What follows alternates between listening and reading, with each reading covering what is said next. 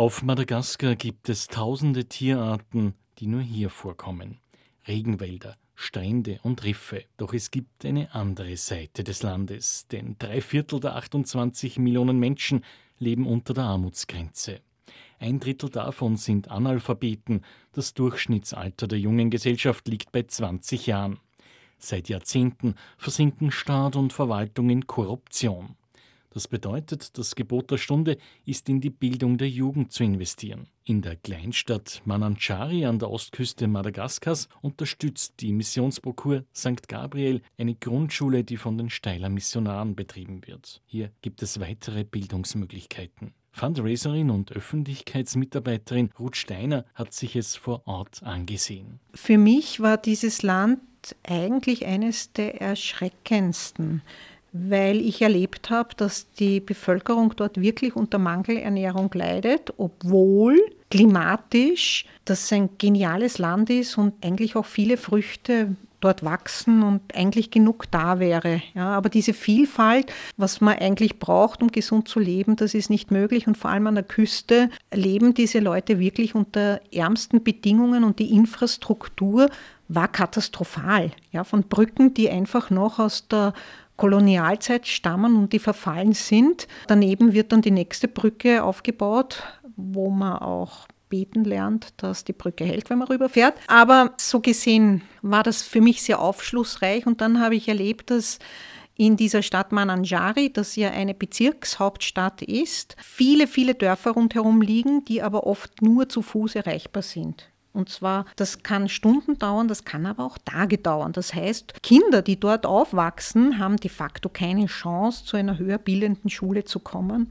Und was ich dann so schön finde, schon damals gab es ein Internat für Burschen, damit Leute, die halt einfach besser lernen und die die Steiler Missionare auch kennen, weil die eben zu Fuß wirklich diese Ortschaften besuchen, diese Gemeinden besuchen, wo sie dann denen, die halt ein bisschen, die sich leichter tun mit dem Lernen, die konnten dann in diesem Internat bleiben und wohnen und dann dort auch in die Schule gehen. Und jetzt fangen sie an, eben auch für die Mädchen ein Internat zu errichten, dass auch die Mädchen die Chance haben, dort zu lernen und auch eine weiterbildende Schule zu machen, damit die ein bisschen Berufschancen haben. Ja? Weil de facto können die Leute sonst nur von ihrer eigenen Landwirtschaft leben. Ruth Steiner hat, als sie das Projekt der Steiler Missionare auf Madagaskar besuchte, auch Folgendes wahrgenommen. Ja, ich habe es ja dann auch gesehen, die Frauen sitzen nebeneinander auf der Straße, jede hat ein Backel Bananen vor sich und verkauft diese Bananen für sich. Und sie sind so arm, wir haben damals eine Frauengruppe besucht und haben gesagt, das ist doch ein Blödsinn.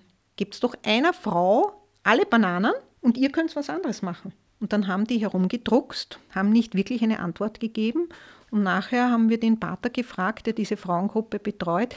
Die sind so arm, dass sie ihren Nachbarinnen nicht zutrauen, dass sie fair abrechnen. Also es ist wirklich traurig. Da muss noch so viel entstehen, wachsen. Die Begleitung muss noch so intensiv sein, aber ich glaube schon, dass es da eine Chance gibt. In Madagaskar geht es bei der Unterstützung durch die Missionsprokur St. Gabriel um den Bau eines Internats, wo die Mädchen betreut und eine weiterführende Schule besuchen können. Das sind diese vielfältigen Arbeiten, die eben auch durch den Solidaritätsfonds dann finanziert werden, weil wenn ein Land so arm ist, wie gesagt, die können die Steiler Missionare nicht bezahlen oder den Lebensunterhalt für diese Leute finanzieren, ja.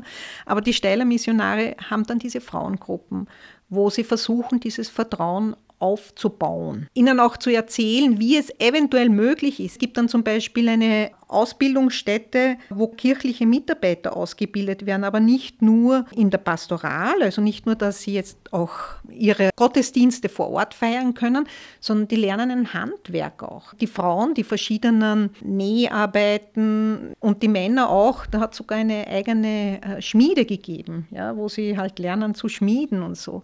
Das war schon sehr spannend. Es ist unheimlich vielfältig, was die Steiler da machen, wo sie überall ansetzen. Oder es gibt Kurse, wie man sich vernünftig vernünftig ernährt, wie man auch die Ernährung variabel gestaltet, damit man zu den verschiedenen Inhaltsstoffen kommt, die notwendig sind. Schildert Ruth Steiner von der Missionsprokur St. Gabriel International über ein Projekt auf Madagaskar, das unterstützt wird.